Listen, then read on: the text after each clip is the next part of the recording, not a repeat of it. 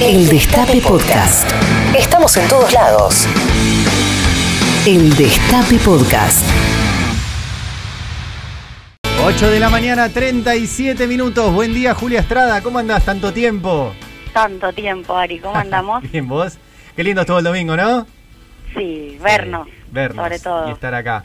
Eh, Estar después, en el destape, sí. después, después lo demás ahora hablamos. Después pero pasaron cosas. después pasaron cosas. Después pasaron cosas. Tal cual. Exactamente. sí. Bueno, Julia, eh, vas a tener mucho trabajo porque medio que todos coincidimos que la cuestión pasa por la economía. Así Sí. que te escuchamos. Sí, efectivamente, algunos comentarios para hacer eh, sobre el domingo, porque recién ahora podemos charlar, ayer no hablamos. Yo recordaba, en función de- del resultado electoral y, de obviamente una demanda de la sociedad de vivir mejor, creo que es esa la demanda, no, no hay muchas más vueltas más allá de la, de la discusión sobre la derechización que, que creo que es válida y que además está ocurriendo y hay que estar alertas. Creo que hay una exigencia muy clara de subir el nivel de vida.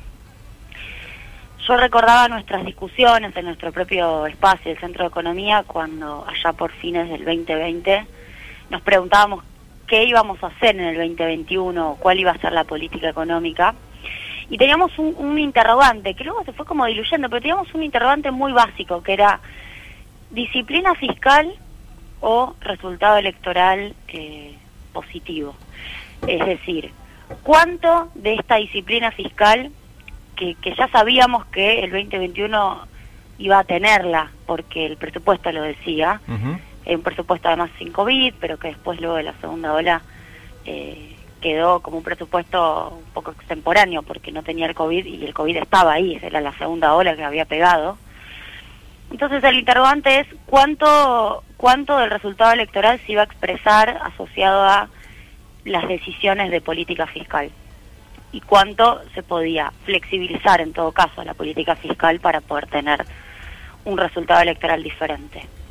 Eh, efectivamente, esta variable me parece que es la más relevante eh, en un año en el cual, estando ya 14 de septiembre, los datos de gasto son efectivamente de eh, austeridad. Yo quiero leer un informe que Sí. es de los compañeros de ITEGA, el Instituto de Trabajo y Economía Germana Dala, que por cierto son muy buenos macroeconomistas, y el jueves sacaron un informe que dice, leo un solo párrafo. En los primeros siete meses del año se registró un déficit primario de solo 0,7% del PBI, es decir, negativo en 0,7%, consolidando un escenario que puede resultar atípico para un año electoral. De los últimos siete años, este resultado solo es mejorado por el de 2019, momento en el que el programa con el FMI ya había comenzado a aplicar un notable ajuste sobre las cuentas públicas, llevando al gasto primario a contraerse 11% en términos reales. Obviamente esta es una mirada eh, que no, no es que está diciendo exactamente lo que digo yo, es una mirada sencillamente de análisis fiscal en donde, por cierto, eh, la austeridad eh, por momentos es vista como un valor.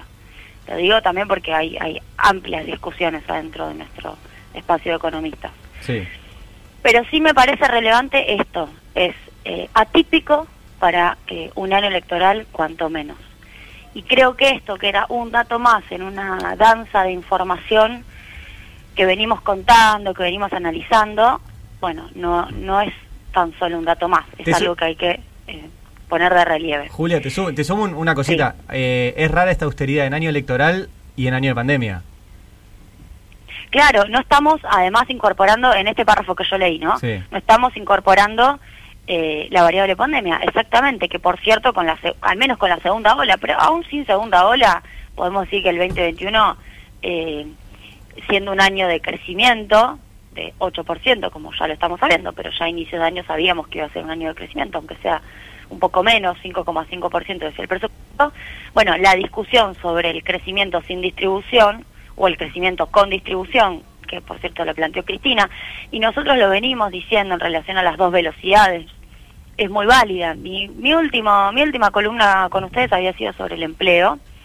Eh, tenemos, digo, olvidémonos de Macri por un rato, que evidentemente eso ha quedado atrás, más allá de que para el análisis no podemos dejarlo atrás, ha quedado muy lejos eh, en, en relación a lo que la gente está percibiendo. La sociedad está percibiendo, nosotros tenemos casi 200.000 puestos de trabajo de caída en pandemia, 190, estoy hablando de los privados, y recuperamos mucho, ¿eh? recuperamos 110. Ahora, la verdad es que faltan 80. La verdad es que faltan 80. Y, y, y yo creo que la segunda lectura es la sociedad no, no puede seguir cayendo más después de su decisión electoral en 2019. Mm. O decidió que no podía seguir yendo más para abajo. Mm. Que creo que está claro que, que eso interpretamos todos en 2019 y por eso perdió el macrismo y ganó el frente de todos. Juli, disculpa que te interrumpa, pero quería Sí. consultarte, eh, y justo viene a pie de lo que estás hablando, algo que le- leí ayer por parte de un amigo historiador, que quizás no es especialista en estos temas ni nada, pero fue una reflexión que no había visto antes y me pareció sumamente interesante, que es que da la sensación de que en la Argentina los gobiernos o gastan más de lo que pueden, ya sea mediante emisión y déficit o mediante endeudamiento, o pierden elecciones. ¿Sí? La derecha lo hace endeudándose, la izquierda lo hace con, con, déficit. Pero parecería que, que el gobierno, que cualquier gobierno, de cualquier signo político, en cuanto se le corta esa posibilidad de sobregasto, pierde la elección.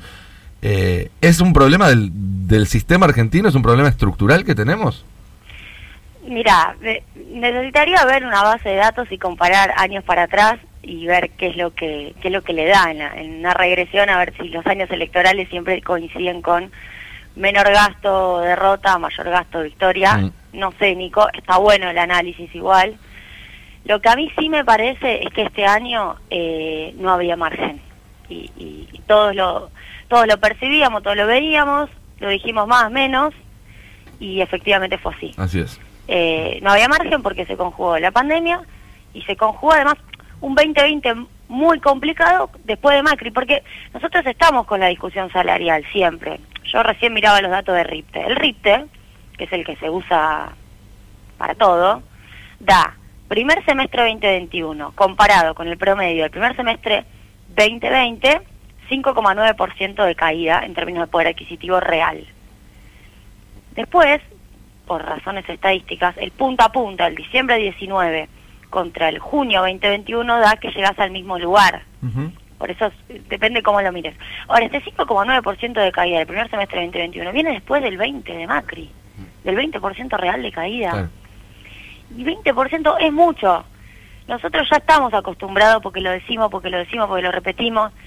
Bueno, eh, las personas que sufrieron un 20% de caída de su salario real y, les- y tienen otra vez este 6% de caída, Mm, y bueno, no pueden más. Creo que eso es lo que se escuchó. claro. Eh, Y Julia, ¿qué chances hay en materia económica de revertir esto en dos meses?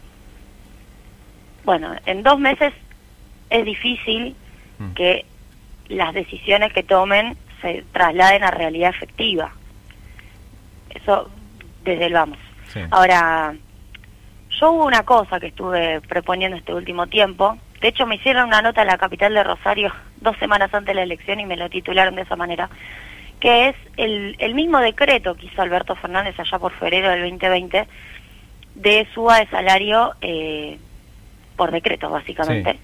Que no es que la paga el 100% el Estado, digo, no es un bono del Estado. Sí, le, le compete lo que le corresponde al sector público, está claro, ¿no? Sí, Trabajadores sí. y trabajadores del sector público, obviamente, y luego todo lo que sea. Fue un aumento de cuatro mil pesos, ¿no? Que estaban... Fueron 3.000, después fueron otros 1.000. Ahí está, sí. La verdad es que, eh, insisto, ese primer trimestre del 2020, porque esto se aplicó en febrero del 2020, Sí. enero y febrero, si no me equivoco.